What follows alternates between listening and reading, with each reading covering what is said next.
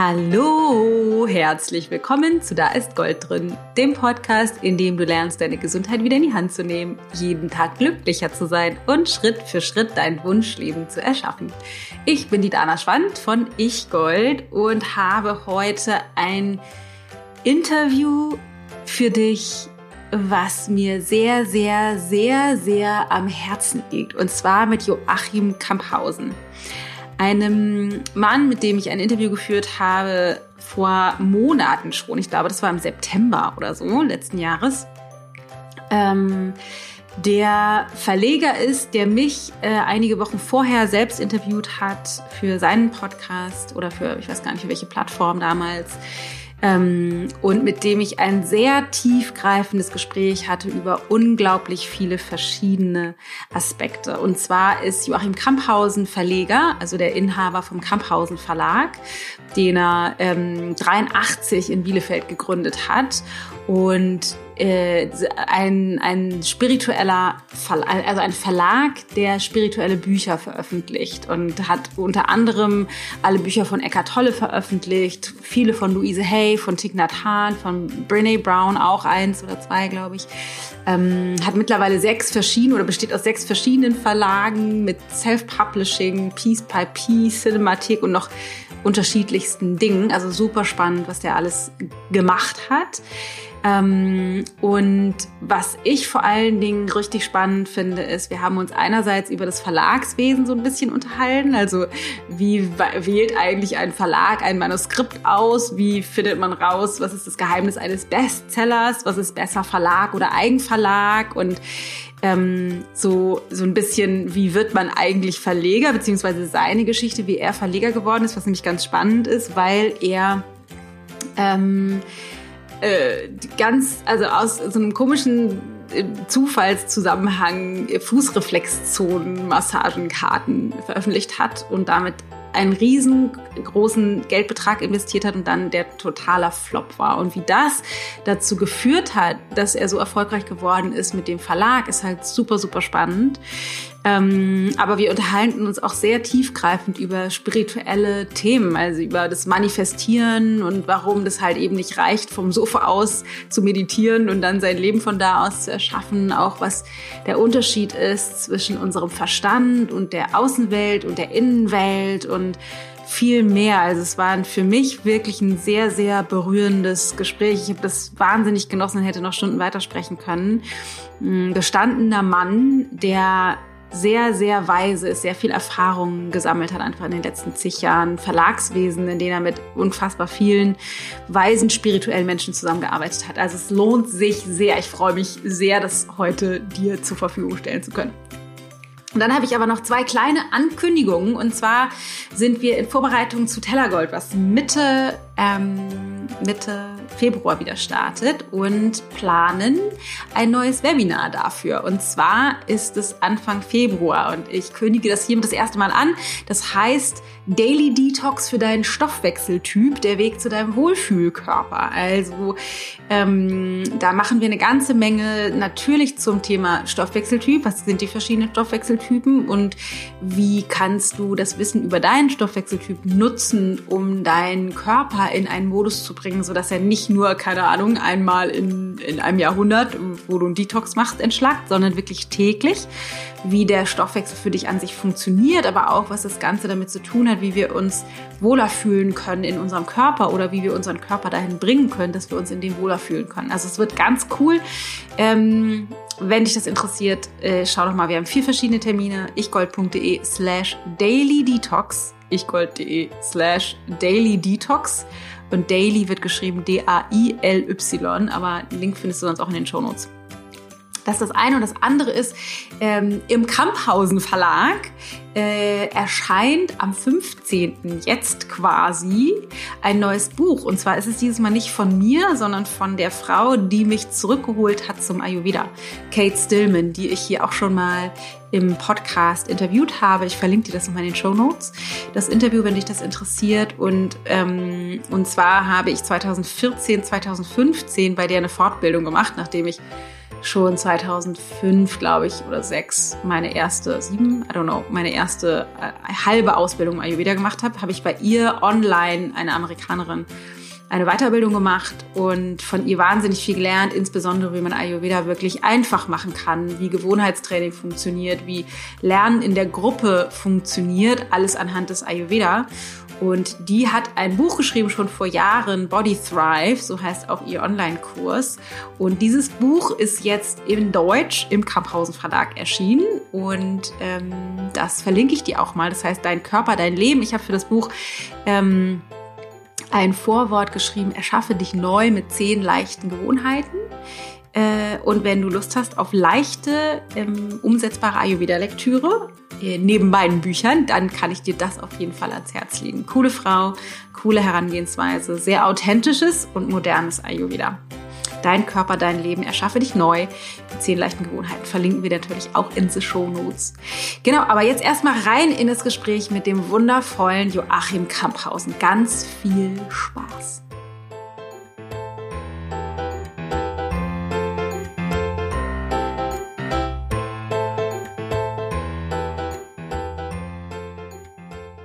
Lieber Joachim, herzlich willkommen in meinem Podcast. So schön, dass du da bist. Herzlichen Dank für deine Einladung. Es ist mir eine große Freude. Ja, es ist total schön, weil wir ja vor einiger Zeit, ich weiß ehrlich gesagt gar nicht mehr, wann das war, äh, hier schon mal zusammengesessen haben. Da war es andersrum und ich dachte so, oh, das müssen wir unbedingt nochmal vice versa machen, weil ich das Gespräch damals ähm, sehr schön fand und auch das nicht so normal ist, dass man Menschen findet, die irgendwie in diesem gleichen Mindspace sind, wo man wirklich tief eintauchen kann. Deswegen freue ich mich sehr, ähm, ich habe natürlich im Intro schon gesagt, was du machst, dich so ein bisschen vorgestellt und da würde ich gerne gleich noch ein bisschen tiefer drauf eingehen. Aber die erste Frage, die mir auf den Lippen brennt, ist, wie geht's dir gerade? Es ist ja ein bisschen eine verrückte Zeit und ich würde gerne mal wissen, wie geht's dir? Ja, das ist wirklich eine spannende Frage, die ich mir auch immer wieder stelle und die ich auch nicht ein, äh, eindeutig beantworten kann. Es gibt wirklich ganz hervorragende Aspekte. Es gibt ja. sehr herausfordernde Aspekte. Es gibt ein, ein, eine Menge von Learnings, die ähm, ich in der Dichte auf innen wie außen noch nie in meinem Leben erlebt habe.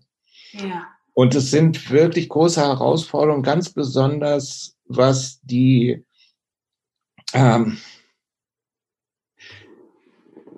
was das Verhältnis zwischen tiefem Wissen und Ego angeht. Mhm. Mein Kannst du Ego, da noch mehr was zu sagen? Ja, mein Ego wehrt sich, hat sich von Anfang an gewehrt, in irgendeiner Weise auf diesen Hype und auf diese Angst einzusteigen. Ja. Und ähm, und ich sehe aber auch im Umgang mit vielen Leuten, die wirklich Angst haben. Und die Angst habe ich, ähm, also da wollte ich mich auch nicht drauf einlassen. Ja. Und habe sie, ich habe das alles nicht ernst genommen. Ich nehme das nach wie vor eher nicht ernst. Mhm. Dennoch ist unabhängig davon findet eine tiefe Auseinandersetzung statt mit, mit sowas wie Mitgefühl mit anderen Menschen. Ähm, es findet auch eine tiefe Auseinandersetzung statt mit mir, wo ich merke, dass ich manchmal sehr leichtfertig mit Dingen umgehe, die andere betrifft, wo ich denke, ich wüsste es besser. Ah, hast du ein Beispiel? Ja, also dass ich, dass ich ähm, natürlich auch meine meine Vorstellung habe darüber, was sozusagen hinter dieser ganzen Geschichte hinter steht, was, was wirklich die Treiber sind und was möglicherweise das Ziel ist. Aber von diesen ganzen Maßnahmen ich glaube, dass es nicht nur gesundheitliche Ziele sind, sondern da sind eine ganze Menge praktische äh, Momente drin, wie Dinge unter Kontrolle zu kriegen oder so ein bestimmtes Technokratieverständnis, was unsere gesamte Gesundheit und, und unsere Lebenssituation angeht. Und das ist jedenfalls, bringt mich das immer wieder so an die Grenzen dessen, was ich, ähm, was ich verarbeiten kann im Moment. Das ist die eine Seite, das ist die Konfl konfliktreiche Seite. Die andere Seite ist aber, dass ich ähm, viel tiefer zu mir finde und zu essentiellen äh, Schichten äh, in hier in diesem System stoße. Und ähm, das braucht diesen Raum auch der Stille, die ich auch immer wieder empfinde bei langen Spaziergängen und, ähm, und bei dem nicht mehr so viel Ablenkung zu haben. Und das ist was sehr Wohltuendes, was auch, was ich auch tief bejahe und was mich beglückt. Und es wird immer wieder konfrontiert mit so Gedankenkaskaden, die mich aus dieser Stille und aus diesem Frieden herausbringen und wo ich immer schneller bemerke, das ist halt der denkende Verstand, der will die Bastionen die er eigentlich so lange inne hatte in diesem System, die will er verteidigen. Und da ist ein tiefes Vertrauen in, dass das alles seine Richtigkeit hat, was hier passiert. Aber das Ego äh, hat, ist total auf Widerstandskurs. Und ich bemerke, dass das, was in mir gerade stattfindet, dieser Kampf, dass das eine Widerspiegelung des Kampfes ist, der auch um mich herum stattfindet. Hm.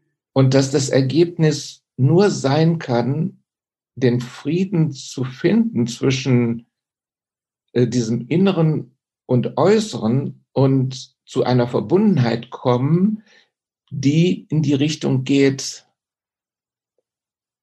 ähm, das ist der Weg. Der Weg wird nicht sein so oder so, sondern der Weg wird sein, die widerstrebenden Aspekte in einem selbst in Harmonie zu bringen und das auch als Basis zu nutzen, um die Verbundenheit mit anderen Menschen zu leben.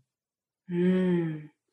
Das ist super, super schön, wie du das ausdrückst. Also ich finde es, das Bild total hilfreich, das einmal zu entwirren und einmal die, den Prozess der äußeren Wirklichkeit und der inneren Wirklichkeit zu letztendlich erstmal zu begreifen, dass das, ne, dass das nicht das Gleiche ist auf der einen Seite und dass das auch sehr konträr laufen kann, also sozusagen der Kampf und die Herausforderungen und die Grenzen, an die wir gerade auf einer alltäglichen Ebene und mit Menschen und im Umgang irgendwie immer wieder stoßen und auf der anderen Seite gleichzeitig zu merken, dass das, dass das wie so ein, so ein sich innewohnendes Potenzial mit sich bringt, auf der anderen Ebene wirklich mehr nach innen zu sinken, an den einzigen Ort, wo ja. wir den wirklichen Frieden mit dem, was ist, finden können. Das ich, ist, so, äh, ist mir jetzt gerade nochmal viel klarer. Also vielen Dank für dieses Bild. Das ist irgendwie total schön. Ähm, ich kann mir vorstellen, dass es auch vielen anderen hilft, um das, um das wirklich zu differenzieren. Und ich, was ich auch tatsächlich spannend finde, ist der Gedanke, dass das, was wir im Außen haben, dass das letztendlich im Inneren das Gleiche ist. Der Kampf zwischen dem Verstand oder dem Ego oder der Denkmaschine und dem, was uns, was wir eigentlich sind. Das finde ich super spannend. Jetzt sind wir total tief eingestiegen direkt, was ich super schön finde. Ähm, und vielleicht müssen wir trotzdem ein paar von den Hörern nochmal mit reinholen. Wir haben ja schon eine Ebene, wir hatten ja schon unser Gespräch. Ähm, und zwar sprichst du ja unter anderem aus einer Weisheit heraus oder aus einer Erfahrung heraus, und auch aus einem Jahre, jahrzehntelangen Training der Spiritualität, der, des Weg nach innen, den du also zumindest meinen Wissens nach, unter einem großen, ähm, unter anderem über Eckhart Tolle gemacht hast. Ist das richtig? Ja, genau. Ähm, und ich würde gerne vielleicht einmal einen kleinen Schritt noch zurückgehen und wir können dann nachher direkt noch weitermachen, dass die Hörer einmal dich nochmal kennenlernen auf eine, auf eine andere Art und Weise. Ich habe zwar die Basics, also sozusagen die Fakten schon, ein paar Fakten schon erzählt, aber mich würde nochmal einmal ganz kurz interessieren, du bist ja Verleger, jeder, der irgendwie sich so ein bisschen in der Verlagsbranche auskennt oder gerne Bücher liest, vielleicht sogar auch im spirituellen Bereich, der hat Kamphausen schon mal gehört. Ähm, also mir war das zumindest ein Begriff, bevor wir damals gesprochen haben. Ähm, und Du hast aber ja nicht angefangen mit, ich mache jetzt einen Verlag und äh, bringe Eckart Tolle Bücher raus, sondern es ist ja ein bisschen anders gelaufen. Vielleicht kannst du da noch mal ganz kurz zu den ähm, lustigen Anfängen was sagen, damit wir einmal so einen Kontext haben, wie du da hingekommen bist, wo du heute stehst. Ja, also das hat vor circa 40 Jahren angefangen. Es ist schon ein, ein Haufen Zeit vergangen seitdem. Und es war eigentlich so ein Projekt unter Freunden es war eine Frau und ein Mann und ich. Und äh, sie hatten eigentlich eine gute Idee, nämlich so kleine Kärtchen zur Hand- und Fußreflexzonenmassage zu machen. Und wir waren befreundet.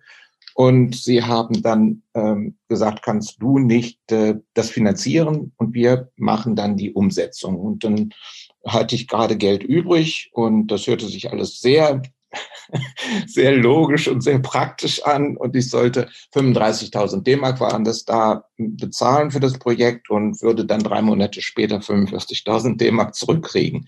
Das war eine gute Verzinsung, hörte sich toll an und ich hatte Lust, was mit den Leuten zu machen. Und dann haben wir das gemacht. Und ich hatte so ein kleines Büro dann äh, angemietet äh, bei einem Freund und äh, der wohnte so, hatte so eine Hanglage und wir hatten diese Karten weggeschickt, 365 Pakete mit diesen Hand- und Fußreflexzonen, Massagekarten, äh, mit der Idee, dass die Buchhändler die Karten dann aufstellen und äh, verkaufen. Äh, und dann kam sozusagen monatelang jeden Morgen ein Postbeamter und hatte ein, wie so ein Nikolaus, hatte einen dicken Sack hinten auf dem Rücken und kam die Treppen hoch zu meinem Büro und ich sah ihn immer schon, da hielt der Postwagen da unten am Haus, dann kam dann hoch mit dem Sack und schüttete mir dann die ganzen Karten sozusagen vor die Füße.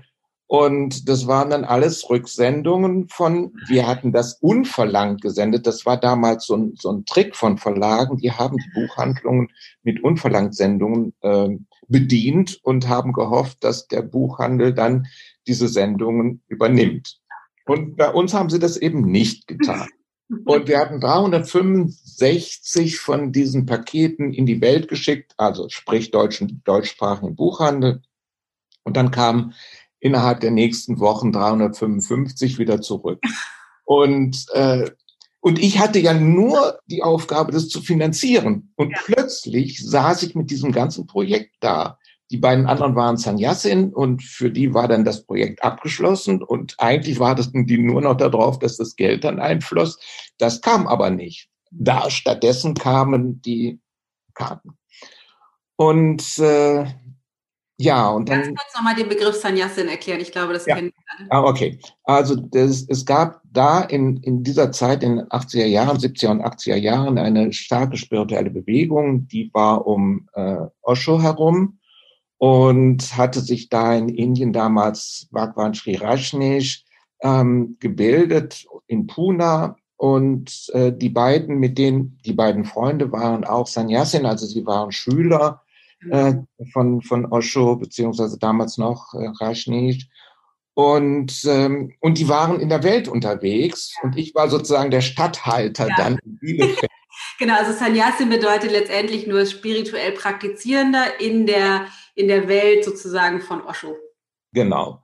Ja. Und das ist ein tolles, es ist, also das war eine tolle Idee auch, weil die waren dann plötzlich in der Welt zu Hause. Wir waren ja alle so ein bisschen aus einer bürgerlichen, aus einem bürgerlichen Kontext und ja. plötzlich hat er so eine innere und eine äußere Welt gezeigt und das war hochattraktiv für viele, hat mich auch ganz doll ähm, inspiriert Nur das war jetzt so ein Aspekt, den ich Ja. nicht so lustig Und jetzt fand. saßt du da als Einziger. saß ich da und ich habe dann mit der, mit der Frau auch korrespondiert und die hat gesagt, ja, das ist ganz einfach, du machst jetzt eine Affirmation Chart.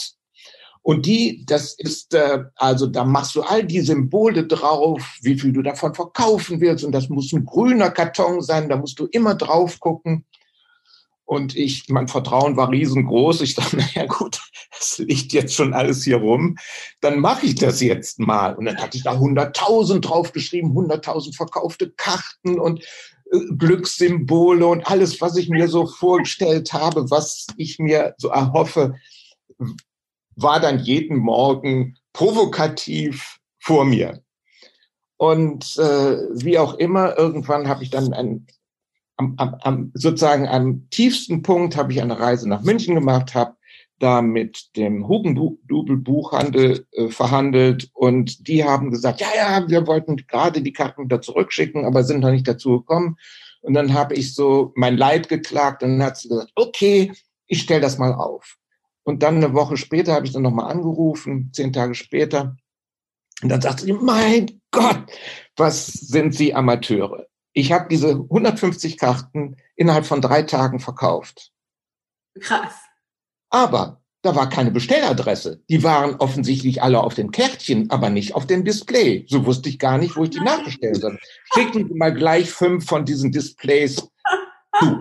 Und das war sozusagen der Durchbruch. Das war tatsächlich, dieses Gespräch war der Durchbruch in, in, in eine Verlagsgeschichte rein. Wahnsinn.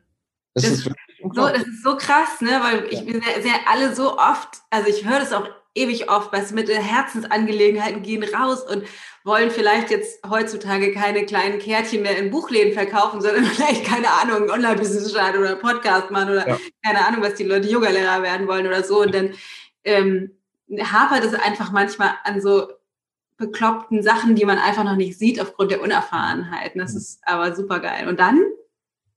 Ja, und dann habe ich mich ans Telefon gesetzt und habe diese 355 Buchhandlungen, die wir sozusagen mit den Karten beschickt haben, die uns das wieder zurückgeschickt haben, die habe ich angerufen und habe gesagt, hier, so ist der Erfolg bei Hugendubel.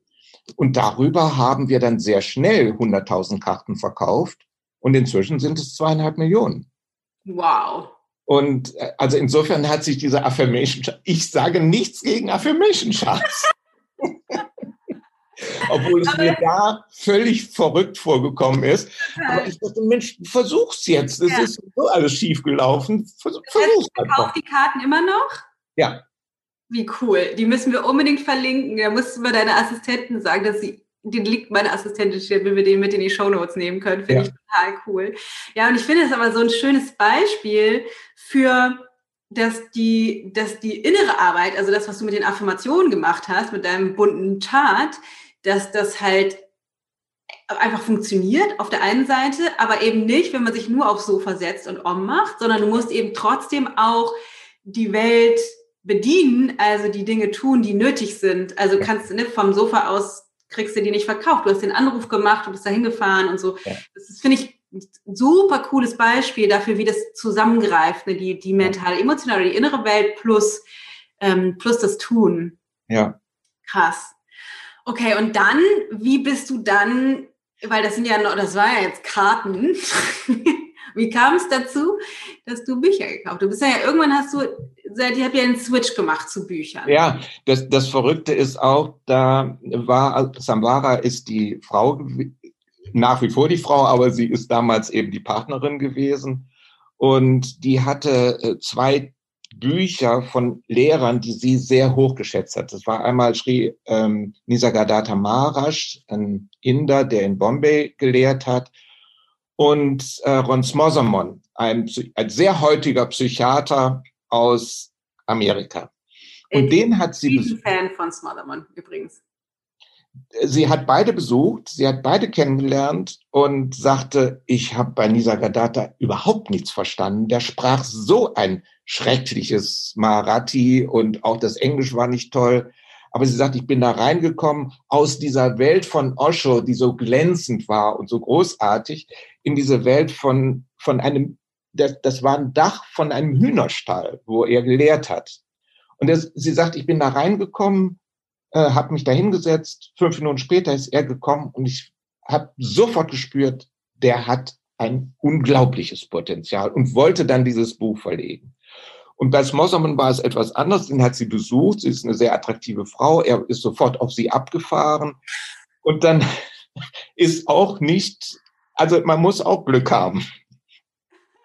Und, äh, äh, und dann hat äh, sie irgendwann bei dem Essen hat sie gesagt, du, ich habe da eigentlich eine Idee. Ich habe dein Buch gelesen und ich finde das so großartig. Ich würde, ich habe einen Verlag in Deutschland, es war etwas übertrieben und äh, und ähm, äh, ich würde gern dein Buch verlegen. Und dann sagt er, ah, das ist aber nett.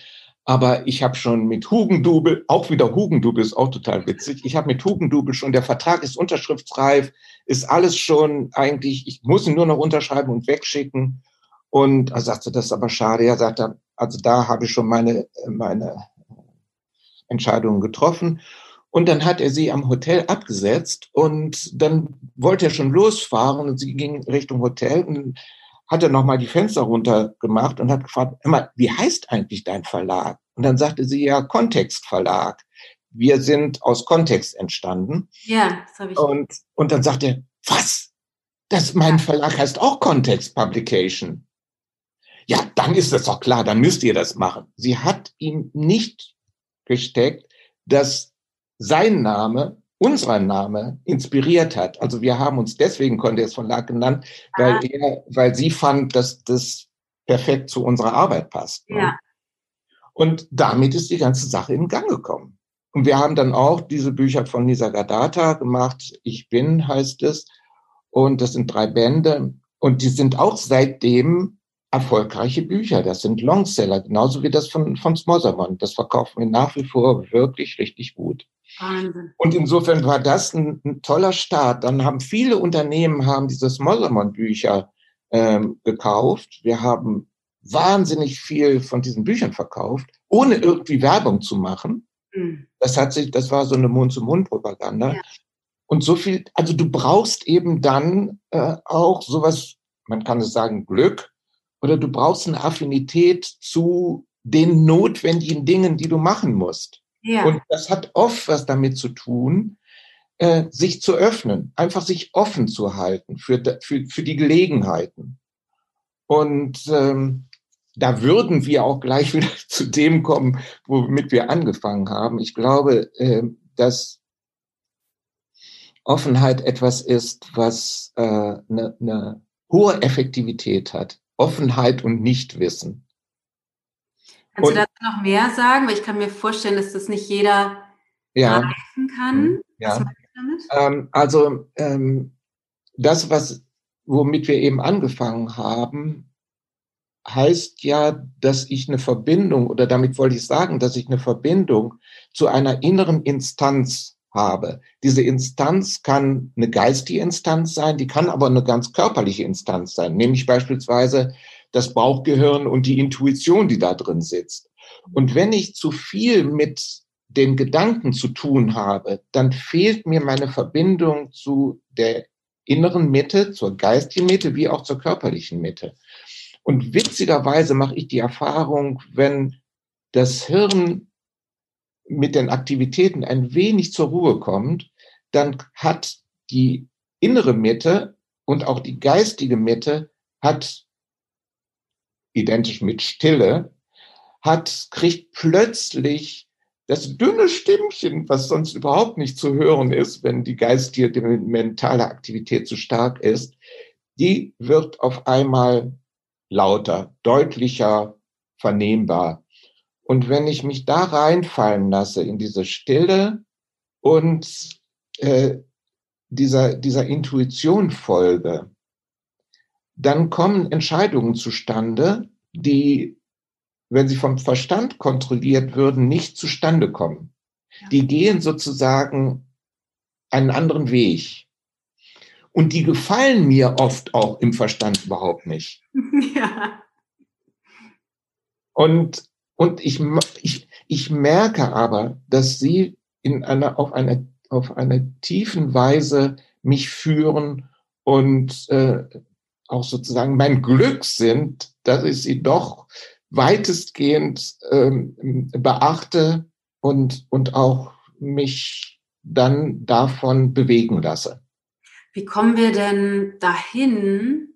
Also vielleicht hast du irgendwelche Tipps oder irgendwie so, was für dich in deinem Leben funktioniert hat, weil um, um diesen Kontakt mhm. zu finden, gerade irgendwie im Alltag, gerade wenn es irgendwie besonders laut ist oder irgendwie gerade alles richtig scheiße läuft.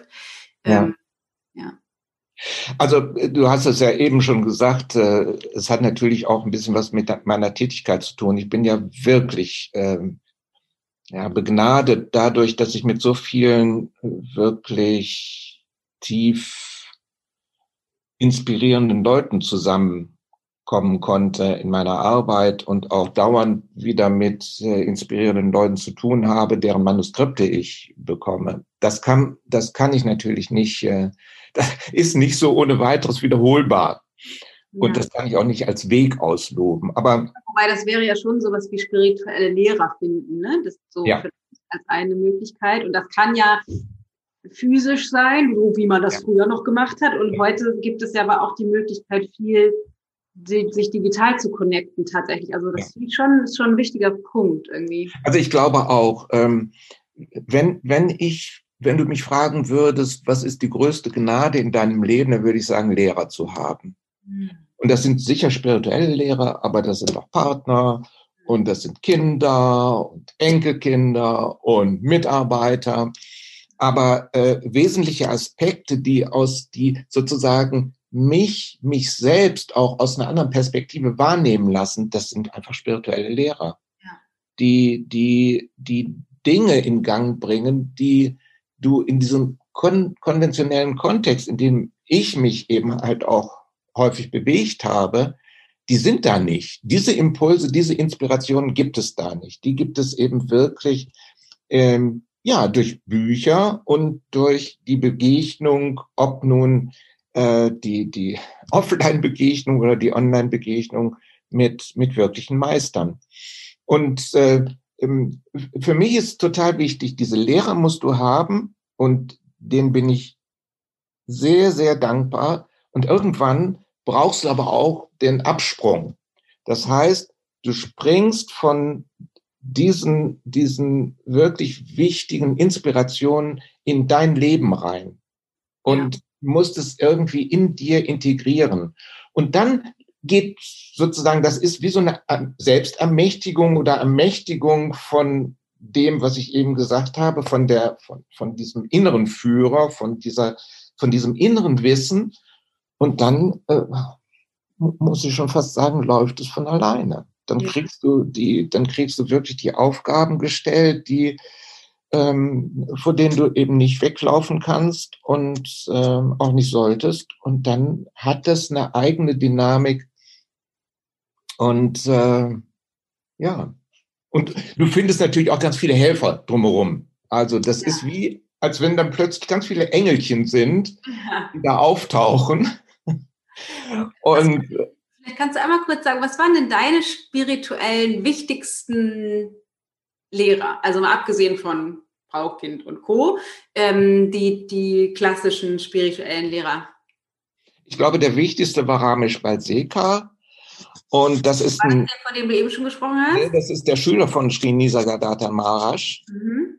Und, ähm, und sicher auch Ron Mosamon, ja. der mir wirklich und das ist, muss man schon sagen, der entscheidendste Punkt ist, sich zu trennen von der Identifikation mit den eigenen Gedanken, mit der mentalen Tätigkeit des denkenden Verstandes. Und das sozusagen, sich da die Identifikation mit aufzulösen, weil das ist ja, das das ist immer wieder, auch jetzt noch, nach vielen Jahren Übung, ist es immer wieder eine Herausforderung. Es gibt immer wieder Dinge, auf die der Verstand quasi draufspringt und wo du dann de denkst, ja, aber das ist doch so. Und dann immer wieder davon zu lösen und zu sagen, nö, das ist das, was der Verstand erzählt. Und also das, das äh, Nisargadatta, Rons Mosamon, Ramesh Badseka, äh, Baron Keti, ganz sicher auch. Und äh, ich, ich lese beispielsweise, ich habe seit zig Jahren immer dieses Buch Ich bin neben mir am Bett liegen. Und ich gucke da oft rein und es ist, jede Seite ist derartig ähm, intensiv und mit jeder, mit jedem Entwicklungsschritt kriegt es auch eine neue Dimension. Ist Bitte? das von Byron Katie, die Ich bin?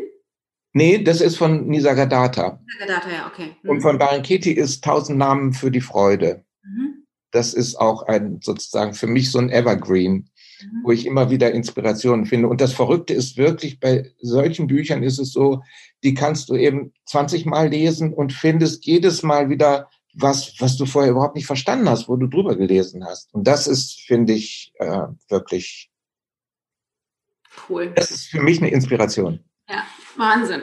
Also sehr, sehr inspirierend. Ich habe eine ganz kurze private Frage. Ist Ron Smotherman, hast du den mal getroffen? Ihr habt ja wahrscheinlich gesprochen, aber ja, ist der so, so krass, wie er schreibt? ja, ne? Okay. Ja. Das wollte ich nur ganz kleiner Sidekick. Ja. lebt der noch? Also der, bitte? Der lebt noch. Ja. Und irgendwann habe ich eine Freundin von mir, die ist äh, Filmemacherin, die hat ihn interviewt und danach geheiratet und die haben zusammen ein Kind gekriegt. Und er sagt, äh, und sie sagt, es gibt nichts krasseres äh, auf dieser Welt äh, wie Rons Mossemon. Ja, so. Großer Fan, großer Fan. Ähm, okay, dann habt ihr, ihr habt, also wir waren nochmal ganz kurz in der Verlagsgeschichte. Das heißt, ihr habt dann irgendwie angefangen mit den Büchern von dem, dessen Namen ich nicht ausspreche. Gadata und von Rons Mossermann. Genau. genau. Und dann ging es weiter. Wahrscheinlich war das ein Selbstläufer. Dann kamen irgendwie neue Sachen dazu und dann gab es ja. diesen Durchbruch ja. vom Verlag. Okay, Wahnsinn. Das ist echt total, äh, total cool. Hast du irgendwie sowas mal gelernt, Verleger, oder ja. bist du dann da, nö, gar nicht. Nö. Aber scheinst ja einen guten Job zu machen. ja, äh, ich glaube auch, das ist, was du eben angesprochen hast. Ich glaube, das ist ein großes ähm, äh, Missverständnis zu glauben, man müsste alles lernen. Ja. Also man muss es natürlich lernen, aber du musst nicht eine konventionelle Ausbildung machen, um etwas, da ist Leidenschaft eine andere ja. Dynamik, entfaltet eine andere Dynamik als so ein cooles Wissen. Ja, und ich glaube auch, dass das wahrscheinlich was ist, also ich, ich, ähm, ich kenne dich jetzt nicht in der Tiefe, aber das, was ich jetzt spontan und intuitiv sagen würde, ist wahrscheinlich auch etwas, genau das, was dich auszeichnet. Das heißt, die Fähigkeit, äh, dich einzustellen auf neue Situationen, also abgesehen mal von der spirituellen Praxis, in der wir das ja alle lernen, gibt es ja einfach Menschen, die das so ein bisschen mitbringen und einige, die das äh, schwieriger haben, das zu lernen. Ja. Und ähm, was ich zumindest so raushöre und von dem, was ich jetzt über dich weiß, hast du das auf jeden Fall, hast du auch Freude darin, ähm, Innovationen zu erschaffen, die der Welt das geben, was sie braucht. Ja, das macht mir wirklich Freude. Ja. Und, und es ist auch, glaube ich, noch ein ganz wichtiger Punkt dabei. Es ist, der Erfolg liegt nicht unbedingt in dem, was nachher dabei rumkommt, mhm. sondern der Erfolg liegt darin, zu sehen, ich habe eine Idee und kann die in die Realität bringen. Und das ist etwas, was sozusagen was also mir jedenfalls einen Riesenschub immer gibt, das zu schaffen. Kann ich tausendprozentig unterschreiben. Manchmal finde ich es auch ein bisschen verrückt, so als Unternehmer, wenn man dann einfach so eine Idee hat und dann irgendwie, keine Ahnung, ein Jahr später das Fertige, was auch immer sieht, und denkt so, krass, das habe ich mir einfach ausgedacht und jetzt ist das da. Das ist irgendwie ist schon das verrückt. Das ist doch total verrückt. Ja, das ist total, finde ich auch, das ist total, total magisch. Ja. Ähm, eine ganz andere Frage. Ich habe ja auch gerade ein Buch rausgebracht, mein drittes Buch, ähm, und frag mich tatsächlich, weil wir haben ganz tolle Rückmeldungen und so und super und wir sind ja sogar auf die Spiegel-Bestseller-Liste gekommen für eine Woche zumindest mit ordentlich, mit ordentlich Power dahinter. Ähm, ja, herzlichen Glückwunsch, das ist eine tolle Sache. Ja, schon super, super. Mind blowing. Ähm, ja. Aber was ich mich frage, so als Autorin und für zukünftige Bücher, ähm, was macht was macht ein gutes Buch wirklich aus? Also ich habe, ich, es ist tatsächlich eine Frage, die mich beschäftigt und die man wahrscheinlich so pauschal gar nicht beantworten kann. Aber wenn nicht du, wer dann? Ähm, Gerade irgendwie in diesem, in dem Weiterentwicklungssektor. Was, was macht das aus? Also ist das die Schreibart? Ist das der Titel? Ist das die Geschichte, das Geschichtenerzählen? Ist es das, die Theorie? Was, was macht ein gutes Buch wirklich aus? Was macht hat, es hat jetzt Letztens hat mich einer ein Interview gefragt, ähm, Herr Kamphausen, Sie machen jetzt seit knapp 40 Jahren Verlag. Äh, sagen Sie mir doch mal bitte das Geheimrezept für Bestseller. Und das war mein größter Lachanfall, den ich, den ich in den letzten Monat, Monaten hatte, weil es gibt kein Rezept dafür. Es gibt tatsächlich kein Rezept dafür, weil ähm, da kommt immer zusammen Originalität, Fokus, eine, eine Fähigkeit, mit den Menschen, die man erreichen will, wirklich zu kommunizieren mhm. und eine tiefe Verankerung in der Strömung, in der man arbeitet. Was meinst du damit? Also, wenn du jetzt, ähm, so was du jetzt ja alles machst, ist ja, du begibst dich in einen bestimmten Fluss herein. Du bist im Kontakt mit deinen Lesern, mit, dein, mit den Menschen, die interessiert an deiner Arbeit sind. Und du nimmst, wenn das wirklich ein tiefer Kontakt ist, nimmst du deren Bedürfnisse auf und kriegst ein Gefühl dafür, wo stehen die Menschen. Und das gelingt heutzutage leichter als früher, weil du kannst jetzt von relativ vielen Menschen kriegst du mit, wo die stehen, wenn du im Dialog mit denen bist. Und wenn du dich dadurch sozusagen davon durchfluten lässt, dann kommt da auch mit einer gewissen Sicherheit etwas raus, was dich, ähm, was dich erfolgreich werden lässt. Hm. Das ist kein, das ist nicht eine absolute Sicherheit, aber das ist von der Tendenz her ein sehr erfolgsträchtiges Vorgehen mit einer hohen Trefferquote. Ja. Also finde ich super schön ähm, beschrieben, weil also jetzt mal aus total emotionsbefreiter Marketing-Sprechsicht würde man sagen, gib dem Kunden, was er haben will.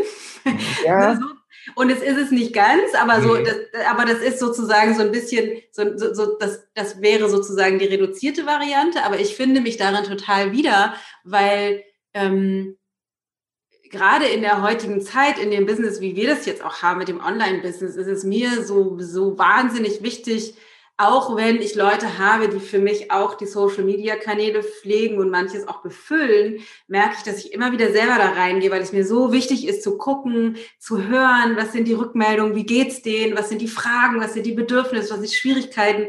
Also sowas wie ich, ich würde das auch sowas sagen, wie so die, die Energie oder die Schwingungen, Schwingungen aufnehmen. Deswegen ist es, ist es schön, wie du es sagst, sozusagen sich der Strömung hingeben oder der Strömung sozusagen zu folgen und dann sowas wie die Schnittmenge zu finden aus dem, was ich geben kann und dem, was ich halt höre, was gebraucht wird. Das ist genau der Punkt. Das ist genau der Punkt. Und da bist du sicher auch jemand, der da eine, eine besondere Stellung in diesem, auf diesem Spielfeld hat oder in diesem Flusssystem hat.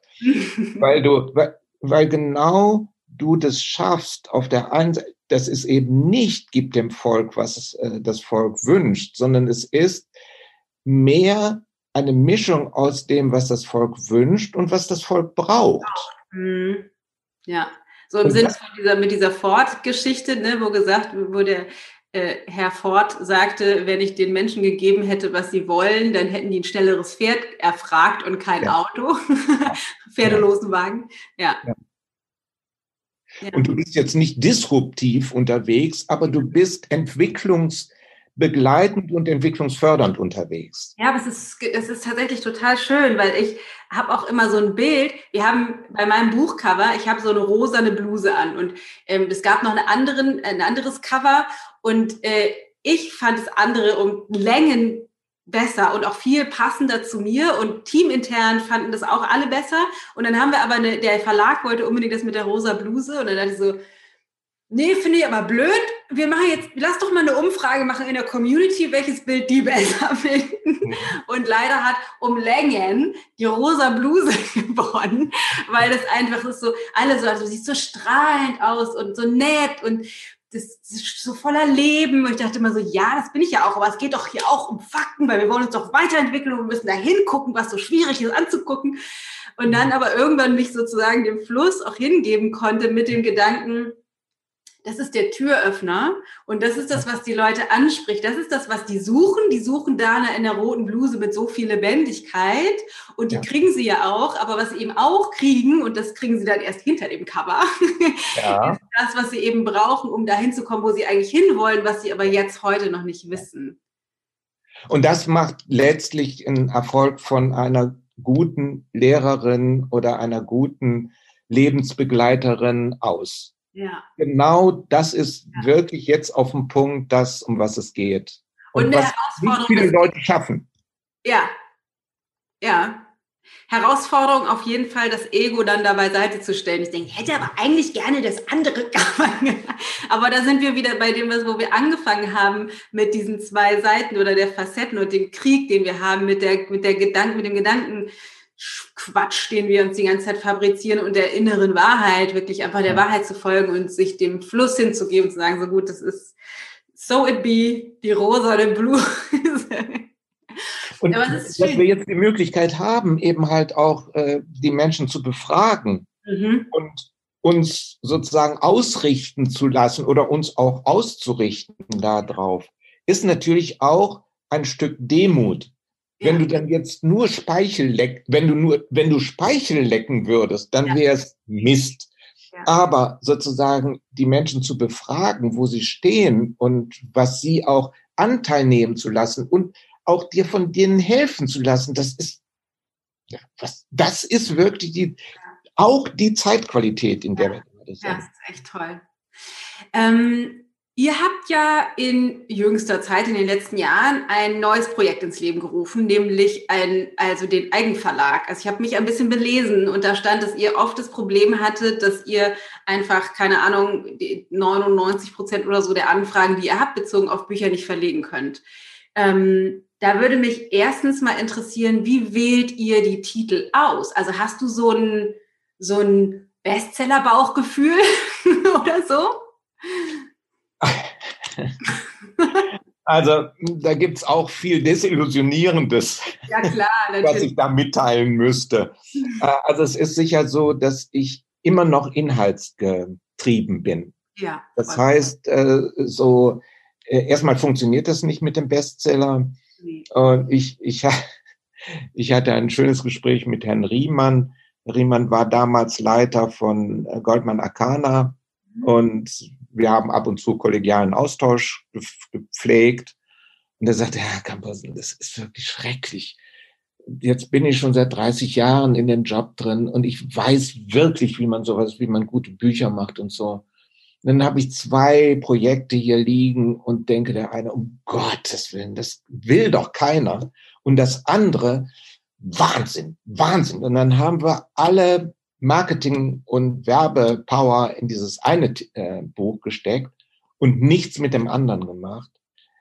Das andere, wo nichts mitgemacht worden ist, wo er überhaupt nichts von gehalten hat, ist vier oder fünf Jahre mit Nummer eins in der Bestsellerliste gewesen, nämlich The Secret. Mhm. Und das andere Buch von Baron Katie wollte im Grunde keiner haben. Und, äh, und, und das zeigt, fand ich, so treffend, wie wenig selbst sehr erfolgreiche Verleger äh, auf ihr Erfolgsnäschen äh, wirklich ähm, sich verlassen können. Nun hast du aber ja eine sehr starke spirituelle Praxis oder zumindest eine, eine klingt zumindest so eine starke Verbindung zu deiner Innenwelt. Seid ihr da in Kommunikation? Also frage, also ich mache das zumindest so mit Entscheidungen. Ich frage dann immer nach innen oder nach oben, was ich denn machen soll. Also verlasse mich nicht nur auf meine Fähigkeiten oder das Wissen aus meinem Kopf. Wie machst du das? Mhm. Du, auch da gibt es nicht eine ganz klare äh, Entscheidungslinie. Ich lass, ich, ich muss inspiriert sein von dem, was ja. ich äh, lese. Wenn ich den Eindruck habe, boah, das ist jetzt auch schon tausendmal gesagt worden. Das kann sein, dass es erfolgreich ist, aber es interessiert mich überhaupt nicht. Da ist nicht wirklich, äh, dann gibt es natürlich auch Leute, die sagen, ja, wir wollen jetzt mal was im Verlag machen und wir äh, nehmen auch 10.000 Bücher ab und so weiter. Das ist toll. Jeder Verleger ist begeistert von sowas, aber ähm, ich auch. Aber wenn mich das dann überhaupt nicht erreicht, was da gesagt wird. Und wenn ich das auch für im Grunde uninteressant, uninspirierend und das braucht die Welt nicht mhm. empfinde, dann mache ich das nicht. Und ich habe leider öfters Dinge, wo ich sage, das braucht die Welt. Die Welt findet nicht, dass sie das braucht. Aber ich finde, die Welt braucht es, dann machen wir das. also, aber es muss, mein, mein Prinzip war immer in der ganzen verlegerischen Arbeit, es muss da hinten eine schwarze Zahl stehen. Ob die einstellig, zweistellig, dreistellig oder siebenstellig ist, ist mir im Grunde egal. Es muss eine schwarze Zahl da stehen. Und dann bin ich, bin ich sehr zufrieden mit dem. Und dann ist es auch eine Bestätigung dafür, dass es, ähm, dass ich auf dem richtigen Weg bin. Und manches Mal ist es ja tatsächlich so, dass es auch noch braucht. Ich habe neulich gerade irgendwo, wo habe ich denn das gehört? Irgendwie ein Interview mit Paulo Coelho gehört, der sagte, dass der Alchemist ähm, also erstmal wurde er überall abgelehnt und dann hatte der endlich jemand und wurde verlegt und wurde nicht verkauft. Und dann brauchte es noch mehrere Jahre, glaube ich, oder so, bis dieses Buch zu dem bombastischen Weltbestseller äh, ja. geworden ist, was er jetzt ist. Also das heißt, man weiß auch nicht, ist die Zeit noch nicht reif, ist das gerade genau weiß es halt einfach tatsächlich nicht. Aber es finde ich ähm, ganz schön, was du gesagt hast, irgendwie, dass du selbst wenn äh, da eine garantierte schwarze Zahl hinterstehen würde, aber dein Gefühl sagt, das braucht es jetzt irgendwie nicht, das dann abzulehnen, weil das finde ich so aus unternehmerischer Sicht eine der herausforderndsten Dinge, ne? so zu sagen, ah ja, jetzt kommt irgendwie, keine Ahnung, eine Anfrage für eine Kooperation, das ist eigentlich attraktiv, aber wir wollen keine Kooperation machen oder das passt irgendwie nicht oder wie auch immer oder wir ähm, auch so bezogen auf, keine Ahnung, Podcast-Interviewpartner zu gucken, machen wir das jetzt nur wegen der Reichweite? Das ist ne, so, oder lassen, sagen wir so, nee, dann, dann nicht. Wenn es nur für die Reichweite ist, dann machen wir das nicht. Mhm. Ähm, also da, das ist, finde ich, echt ein schmaler Grad und es braucht, finde ich, so viel Mut. Zumindest merke ich es bei mir immer wieder. Das finde ich schön, dass du das ansprichst. Einfach auch Dinge, die nur eine schwarze Zahl bringen würden, aber einfach dem Gefühl nicht entsprechen, nicht zu machen. Das lässt sich ja auch übertragen auf alle Entscheidungen im Alltag, ne, irgendwie jetzt unabhängig von Unternehmertum irgendwie, ähm, einfach da immer, immer mehr mutig zu sein und dann dem, der, dem inneren Gefühl zu folgen, auch wenn es eigentlich anders aussieht. Ich hätte noch eine andere Frage und zwar, ähm, ihr habt ja, deswegen habe ich eben angefangen, diesen, also ein eine neues Projekt gestartet, wo es darum geht, diejenigen, die bei euch eben nicht ausgewählt werden, um zu verlegen, eine Möglichkeit zu geben, trotzdem an den Markt zu gehen. Kannst du dazu noch mal was sagen? Ja, also äh, das, der Hintergrund war genau der, dass das ja deprimierend ist, immer nur abzulehnen. Ja. Denn die meisten Titel haben wir nicht durch Zusenden von Manuskripten ähm, ins Programm genommen, sondern einfach durch Kontakte zu Autoren, durch Kontakte zu Netzwerken, zu Agenturen und so weiter. Ja. Auch spannend, aber, ne? Dass das nicht, dass das, dass das Einsenden von Manuskripten einfach aufgrund von, wie Verlagswesen funktioniert, äh, ja. gar nicht so wahrscheinlich ist, dass das funktioniert. Ja, also wir hatten irgendwie äh, maximal 0,1 Prozent, also von 1000 Manuskripten haben wir vielleicht mal eins veröffentlicht, mal, manchmal auch zwei oder drei, wenn nur 500 eingereicht wurden, aber prinzipiell ist es, die, die, die Chance ist sehr, sehr gering. Und du musst auch. Ein besserer Weg. Also dann braucht man einen Agenten oder so. Also ich meine, mhm. ich habe ja das Problem nicht gehabt, aber.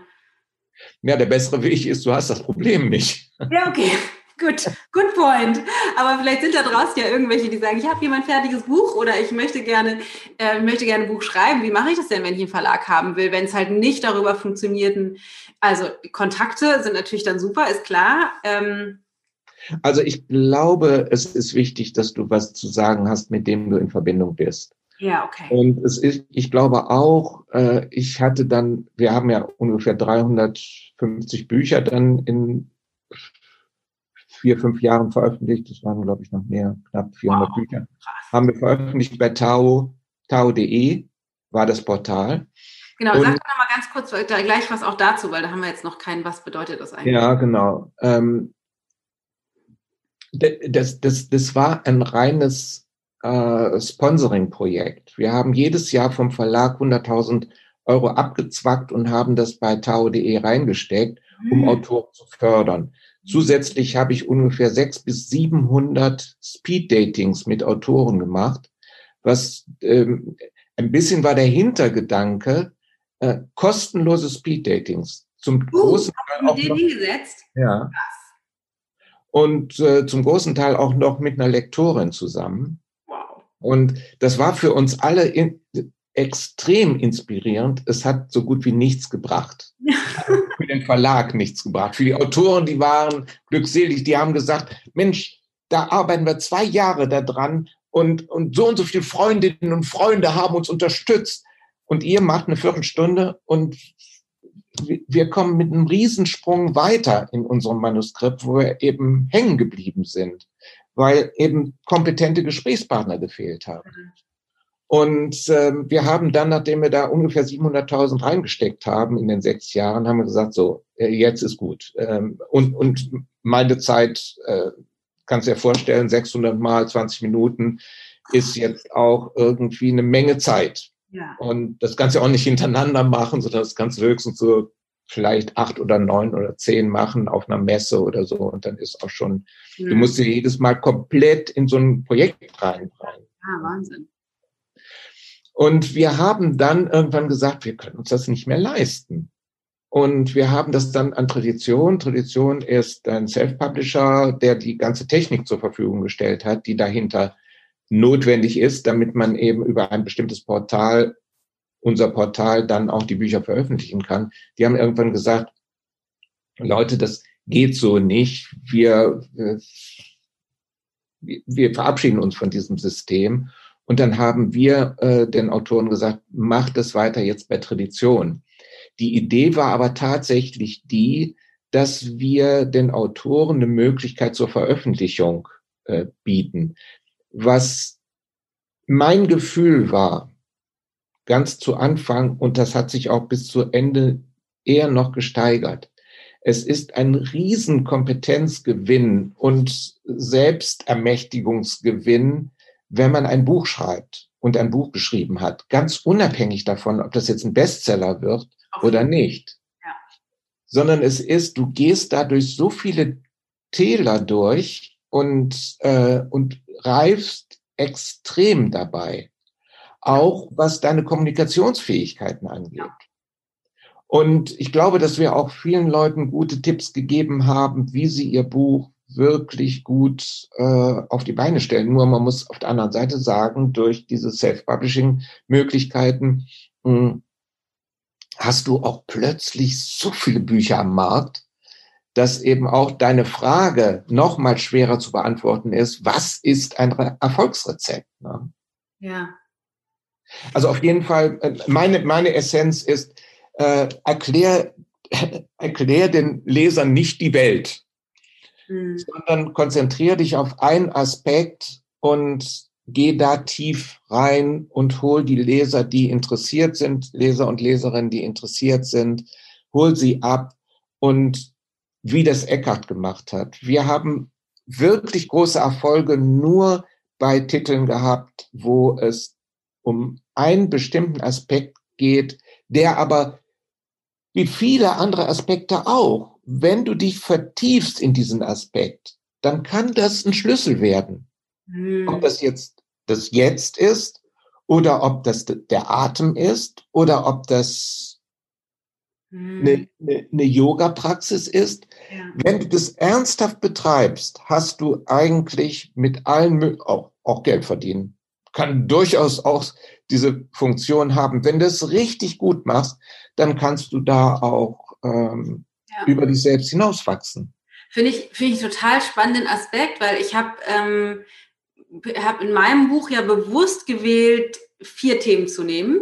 Ähm, tatsächlich. Also das, es geht um, also es sind fünf Säulen, aber die erste ist Gesundheit, die habe ich ja in den anderen Büchern schon beschrieben. Das heißt, es geht um Mindset, also wie funktioniert der Verstand. Das zweite ist Spiritualität und was das für im, im Alltag auch für wenig mhm. Gläubige, die Menschen keinen Zugang haben, dazu eine Rolle spielt.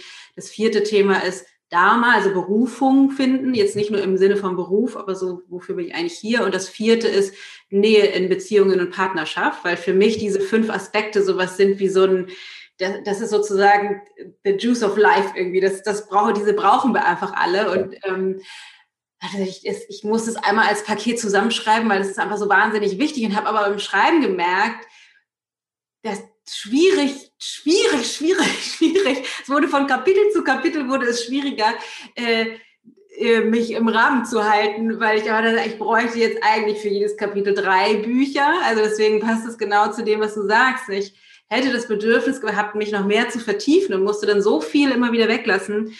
Ähm, dass ich dann schon eine gedankliche Liste ge gemacht habe mit den nächsten Büchern und da wird es dann tatsächlich eher in eine Vertiefung in ein Thema dann reingehen. Ich glaube, das ist eine, eine, eine saugute Idee, ja. sozusagen erstmal so ein Spektrum zu haben, dass Menschen wissen, was sie, was sie ansteuern können oder was sie auch ansteuern müssen, um so ein ganzheitliches, ein ganzheitliches Lebenskonzept auch für sich selbst zu entdecken. Mhm. Und dann kann ich mir gut vorstellen, dass jede dieser fünf Säulen ähm, mit dem Wissen um die anderen vier Säulen ähm, das möglicherweise den Schlüssel liefert für einen selbst, um sich dem Ganzen zu öffnen. Ja. Und da glaube ich auch, dass du dann mit einem Thema in die Tiefe gehst. Und wenn du den Menschen dann sozusagen fünf Möglichkeiten gibst, in die Tiefe zu gehen, dann werden sie intuitiv den Bereich wählen, wo sie die meiste Affinität zu haben. Ja. Und dann haben sie da die Möglichkeit, sie haben sozusagen den Hintergrund, insofern ist das alles andere als dumm, sie haben den Hintergrund von der ganzen Thematik, Problematik, Möglichkeit mhm. und kriegen dann präsentiert von dir sozusagen fünf, diese fünf Aspekte nochmal in einer neuen Form äh, des sich darauf Einlassens, des, des Tiefergehens und, äh, und auch einer Praxis. Cool. Und und da kann ich mir sehr gut vorstellen, dass dann äh, vielleicht gehen nur zehn Prozent in die eine Richtung, 20 Prozent wollen alle fünf haben ja. und andere gehen dann eben halt, das verteilt sich dann auf die anderen Richtungen. Aber ich glaube, dass du da den Menschen wirklich was an die Hand gibst, ja. äh, womit sie was anfangen können. Ja, cool, cooler Gedanke. Ich dachte eben schon so, oh nein, ich habe so ein, ich habe ein Breitbandantibiotikum gemacht und nicht, sozusagen ein. Aber das ist ein guter Gedanke, das, weil das war auch die Idee. Ich muss, muss jetzt einmal erstmal alles raus und dann können wir in die Tiefe gehen. Deswegen voll cool.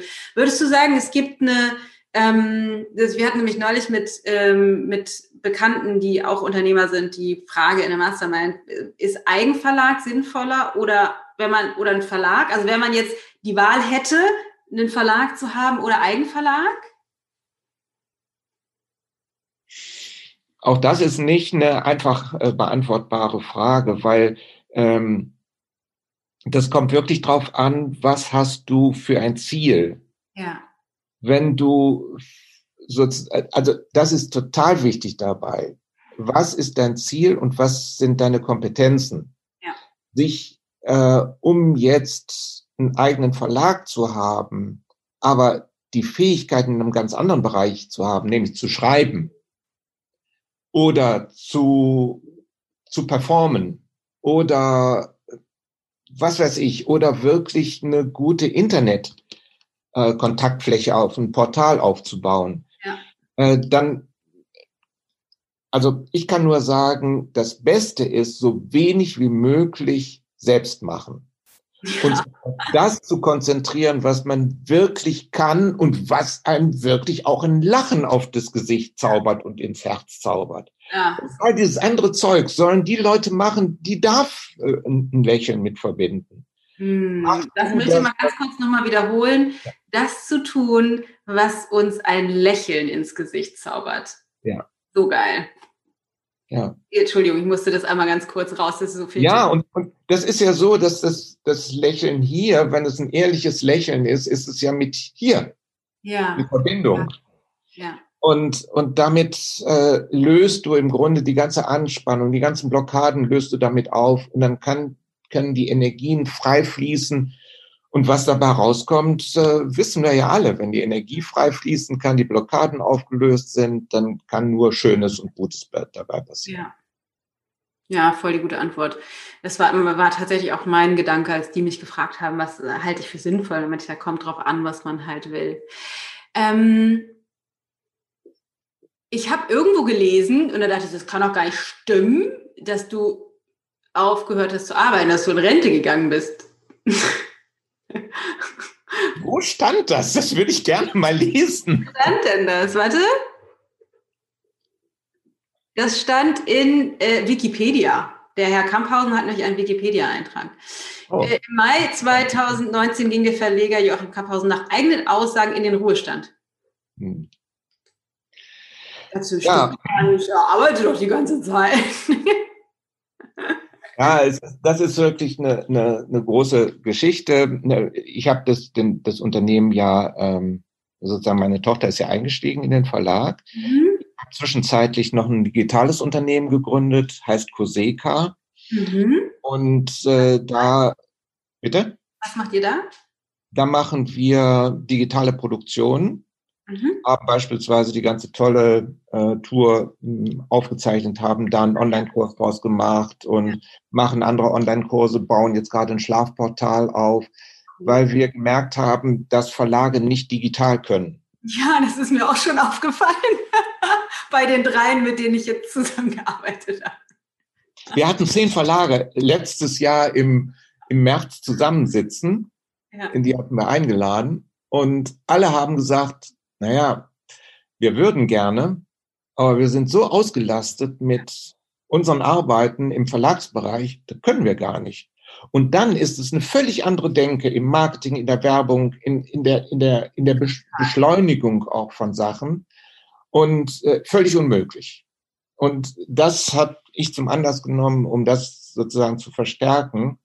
Und, ähm, und wir, wir gucken jetzt zu, dass wir dieses digitale Ding ans Laufen bekommen. Über, über Tolle, das haben wir gut vermarkten können, zusammen mit Psi. Mhm. Und äh, äh, und wir glauben, dass dieses Schlafportal, da haben wir gute Leute zusammenbekommen, dass dieses Schlafportal etwas ist, was wirklich viele, viele Menschen interessieren wird. Und da sind wir jetzt gerade dabei, da Resonanzen zu erzeugen. Das heißt, du bist noch nicht in den Ruhestand gegangen. Ja, also es, oh. es ist, es ist wirklich eine, eine schwierige Sache, weil meine Tochter natürlich auch äh, sagt, ja, alles prima, Papa, geh du mal langsam in Ruhestand, das ist gut, ähm, aber ich brauche irgendwie einen Ersatz für dich. Mhm. Und das ist nicht so einfach. Wir sind jetzt dabei, so einen Ersatz zu finden. Mhm. Also der eben nicht Ersatz ist, sondern der so eine Eigenständigkeit bringt. Ja. Weil meine Tochter ist super, eine super Geschäftsfrau und hat, macht einen tollen Job äh, und macht auch Titel. Aber ich, ich mache das seit 40 Jahren. Das ist natürlich eine andere Geschichte. Und da brauchen wir jetzt irgendwie so, ein, so eine Art von Nachfolgerschaft. Ja. Und vielleicht nutzt ja dieses Gespräch, ja, vielleicht. also du draußen vielleicht Nachfolgerin du. sich einstellt. Wobei ich jetzt ja auch, ähm, darf ich was Provokatives sagen? Bitte. ähm, wenn man davon ausgeht, wir erschaffen uns die Realität, die wir leben, könnte man sich ja auch auf den Standpunkt stellen, du willst gar nicht gehen, du möchtest gerne weitermachen. Ja, die Vermutung liegt nah. Ich bin kein Fan von dieser Vermutung. Aber vielleicht bin ich da auch zu nahe dran. Also es ja. gibt sicher auch Aspekte, die das ist mein Kind und ja. Äh, das Wunderbare an diesem Kind ist ja, dass es jedes Jahr wieder 20 bis 100 neue Kinder gebärt und, ja. und, und das ist natürlich eine hochattraktive Sache. Ich habe dem jetzt einen Riegel vorgeschoben. Ich ziehe jetzt in eine Lebensgemeinschaft äh, mhm. äh, und, und dann bin ich weg auch von Bielefeld und habe andere Aufgaben und bin zwar für meine Tochter nach wie vor da, aber wir brauchen jetzt wirklich auch eine. Ja, mehr Ruhe ich bin bald 71 äh, und ja. ich will noch mal was Neues machen. Ja. und habe jetzt genug Manuskripte gelesen und genug ähm, mit Autoren verhandelt und es ist gut jetzt. Das ist total schön, weil ich hatte mir die Frage nämlich aufgeschrieben, wie ist es, das Baby ziehen zu lassen? Mhm. Ähm, und ich, ich höre da, also unabhängig von dem Ergebnis, was wir auf der Inhaltsebene sehen können, dass du es bisher noch nicht hast ziehen lassen, höre ich da aber irgendwie eine ganze Menge Frieden mit ja. raus. Obwohl es so ein riesen Herzensprojekt gewesen ja. ist, 40 Jahre lang und auch jetzt aktuell offensichtlich immer noch ist, dass du da, ja. Dass das einfach, das ist wie so ein Lebenswerk ja auch und auch super schön, dass deine Tochter das dann übernimmt. Und doch ist das so? Also doch, ich, ich, ich spüre da irgendwie so einen großen Frieden damit, es auch Gutes gehen zu lassen, bisschen zu supporten aus dem Hintergrund, aber dich was Neuem zuzuwidmen? Ja, völlig, also du hast es absolut, jede, jeder, jeder Buchstabe ist stimmig da und stimmt. Ja, genau so. Es ist auch ein großes Ausatmen, was damit verbunden ja. ist. Ein befreites Ausatmen. Kannst du, kannst du benennen, weil ich bin ja irgendwie jetzt, ich bin ja 40, bin noch mittendrin in dieser ganzen Unternehmergeschichte mit kleinen Kindern und so weiter und so fort. Und ich bin nicht gut da drin loszulassen, auch wenn meine spirituelle Praxis mich äh, Besseres lehrt. Ähm, aber ne, ich bin da auch mit sehr viel Passion und ne, ich möchte Gutes in die Welt bringen, bin da irgendwie drin und finde das einfach wahnsinnig beeindruckend, einfach auf einer energetischen und emotionalen Ebene sozusagen so, oh, es gibt vielleicht Hoffnung, dass ich weiß nicht, ob es, ist es die spirituelle Praxis, ist es das Alter, ist es deine Lebenssituation? Also was, was würdest du sagen, was bringt diesen Frieden dir? Ja, also bei mir ist es ganz eindeutig, ich habe es lange genug gemacht und ich habe jeden Aspekt wirklich ausgeschöpft, so wie du das auch machst. Du kümmerst dich um ganz viele Sachen. Du gehst wirklich dadurch, auch durch die Möglichkeiten und auch durch die Grenzen, durch die Herausforderungen. Und irgendwann entsteht, ich will nicht mal sagen Müdigkeit, obwohl das auch dabei ist, aber es entsteht so, muss ich nicht mehr haben. Ja, ich hatte gerade den Gedanken, also ich habe ja eben schon gesagt, du bist sowas wie satt, aber nicht im Sinne von ich hab's satt, sondern ja. sowas wie gesättigt oder sowas wie es hat sich erfüllt. Es ist alle ja. Energie, die da rein sollte, ist da reingeflossen und jetzt ist es einfach Zeit für den nächsten Schritt. So, ja, hundertprozentig, genau. Genau so ist es. Das ist das wirklich das Gefühl, da hat sich was erfüllt. Äh, ich habe ein sehr reiches Leben bis jetzt gelebt ja. und ich muss jetzt nicht noch irgendwie einen Bestseller herausbringen. Das ist alles. Äh, es geht jetzt wirklich um was anderes. Ja, super schön. Das, also es berührt mich tatsächlich persönlich total, weil ich mh, mm, selber dazu neige, in regelmäßigen Abständen über meine, ich sag mal, über, mein, über meine Passion oder mein Wollen wollen zu stolpern. Also das, das mhm. ist das ein, eine, ein großes, ein großer Teil meines spirituellen Trainings geht immer da rein, wieder loszulassen und diese, weil das da so viel feurige Energie, ich, das ist, es gibt so viel zu tun und das ist irgendwie total, es berührt mich sehr zu sehen, so okay, selbst wenn ich es durch die Spiritualität nicht morgen hinkriege, es kommt wenigstens, ähm, wenn genug gegeben ist und es an der Zeit ist, dann ist es ja. so, wie es ist. ist Aber das ist, das, was du sagst, ist wirklich der entscheidende Punkt. Wir haben immer den Eindruck, dass wir, wenn wir gerade uns mit einem bestimmten Konzept auseinandersetzen, das so auf uns zu übertragen und zu gucken, ähm, nach diesem Konzept, lebe ich richtig ja. oder mache ich was falsch? Mhm. Und das ist, würde ich jetzt aus dieser, aus dieser zeitlichen Bewegung, würde ich sagen, das ist wirklich die falsche Frage. Mhm. Weil sich darauf zu verlassen, dass das Innere dir sagt, wann es genug ist, das mag, das mag das das mag der Verstand überhaupt nicht, das Ego überhaupt nicht. Das Ego will bestimmen, wann genug ist. Aber prinzipiell findet die Entscheidung auf einer anderen Ebene statt. Amen. Ja. ähm, ich möchte dich bitten zum Ende des Podcasts, obwohl ich das ein bisschen schwierig finde, weil eigentlich würde ich gerne mich weiter mit dir unterhalten, aber wir versuchen immer das auf eine Stunde zu begrenzen. Ähm, ein paar der Satzanfänge, die ich dir gleich reinschmeißen werde, einfach intuitiv zu beenden, das, was direkt raus. Die Welt braucht.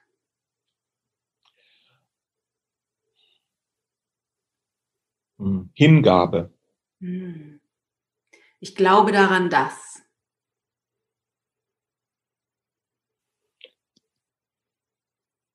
Dass herausfordernde Zeiten vor uns stehen und dafür das Erste gebraucht wird. Hm. Hingabe ist.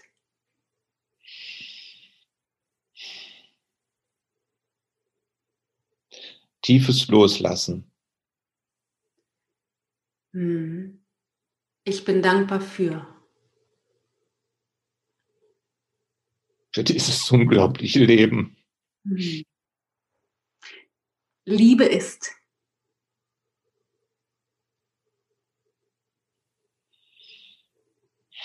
In Verbindung sein. Super schön. Joachim, vielen, vielen, vielen tausendfachen Dank. Es war mir eine große Ehre, mit einem so weisen Menschen, mit so viel Erfahrung, so viel Erfolg und einem so saftigen Leben reden zu dürfen. Also vielen Dank für das Teilen, für das Offensein, für, für die Fakten und für das Herz, für deine Intuition, für all das, was du erschaffen hast und in die Welt gebracht hast. Dana, ich danke dir und ich muss es natürlich zurückgeben, weil ohne dich hätte dieses Gespräch erstens nicht stattgefunden und auf keinen Fall so stattgefunden. Vielen, vielen Dank. Vielen, vielen Dank.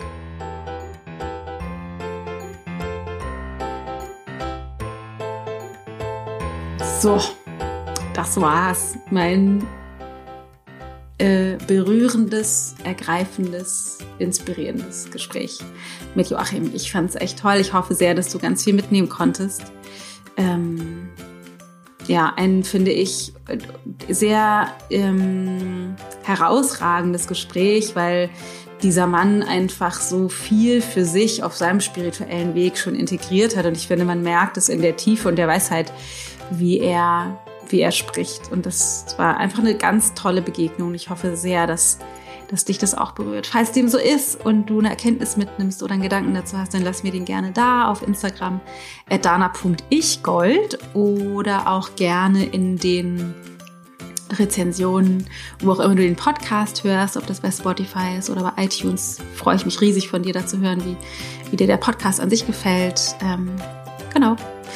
Und Ansonsten, wenn du Bock hast, beim Webinar dabei zu sein, Daily Detox für deinen Stoffwechsel-Typ, der Weg zum Wohlfühlkörper, äh, Anfang Februar, dann schau auf die Website ichgold.de slash Daily Detox oder hol dir das Buch von Kate, ähm, Kate Stillman, Dein Körper, dein Leben, alles verlinkt. Dann kannst du noch ein bisschen mehr ins Ayurveda eintauchen. Und ansonsten gibt es an dieser Stelle nicht viel zu sagen, außer dass du in dieser verrückten Zeit am besten gut auf dich aufpasst und mh, mm, ja, achtet auf dich und ähm, erlaube dir alles, was jetzt gerade präsent ist. Ähm, wir haben da auch gerade einen Post zu gemacht, weil ich finde immer Leid ist nicht vergleichbar. Und ähm, einige Menschen erfahren gerade Leid und einige erfahren nicht so viel Leid und einige Menschen kreieren gerade Leiden aus sich heraus und einige nicht. Und äh, ich finde es einfach wichtig zu erkennen, dass es, dass es uns allen unterschiedlich geht. Wir sind hier sehr privilegiert in unserem Haus mit unserem Online-Business. Ich weiß, dass es vielen nicht so geht, gesundheitlich oder auch bezogen auf den Job. Ähm, Ängste viele umtreiben und ähm, gibt den Gefühl, die da sind, einen Raum, damit die durchrauschen können. Unterdrückt die nicht auf der einen Seite und auf der anderen Seite macht dir bewusst, dass es vielleicht einigen Menschen auf dieser Welt viel schlechter geht noch, so dass das, was da ist, dass wir das eben auch nicht überdramatisieren. Also es ist so eine Balance zwischen dem Raum geben, aber eben nicht ins Drama zu verfallen und mehr Leiden zu kreieren, wo ähm, vielleicht einiges äh, einiges nicht so viel Leiden kreieren muss, wie wir das manchmal eben daraus machen.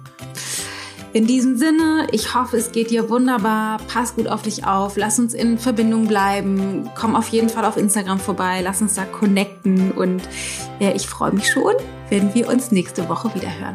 Alles Liebe. Deine Dame.